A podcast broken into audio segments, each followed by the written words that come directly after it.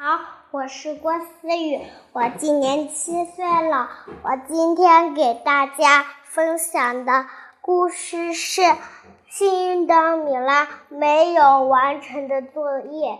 有一天，驯鹿老师在给孩子们上课，马上要放学时，驯鹿老师布置了一个作业。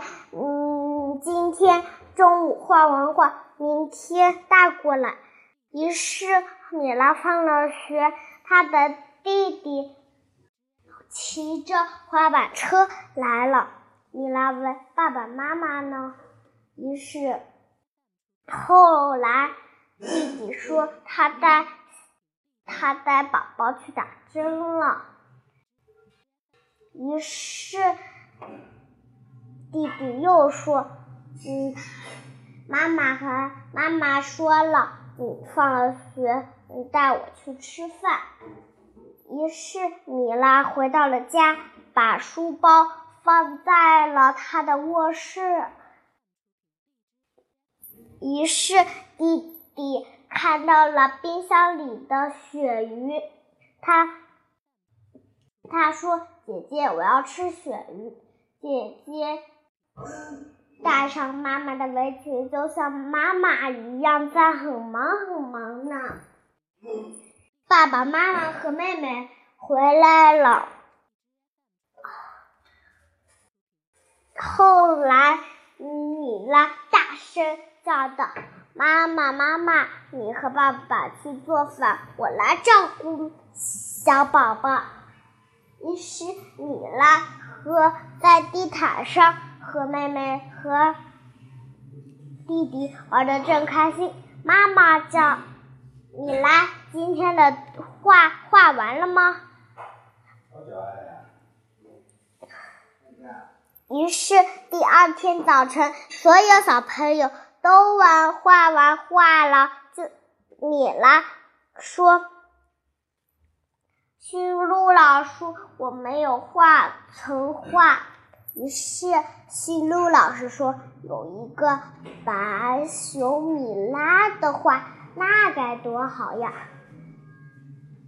中午放学回家时，驯鹿老师又布置了一个作业：“今天你们选一首诗。”但是小雪鹅说：“我最会写诗了，这首我可以一定能得分儿。”于是米拉和一边的小狼但是可不开心了。他们回到了家，爸爸说：“我要收藏我的画。”他们玩开了恐龙游戏。妈妈从厨房边走了过来，拿手里拿着个披萨。于是弟后来弟弟用他的手掌印。印了好，在纸上印了好多北极熊的手掌印。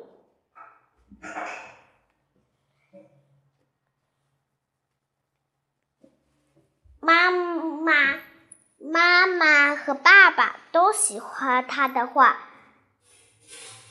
因为他的画就像一朵小花。米。吃完饭桌前，想呀想，不知道想画什么。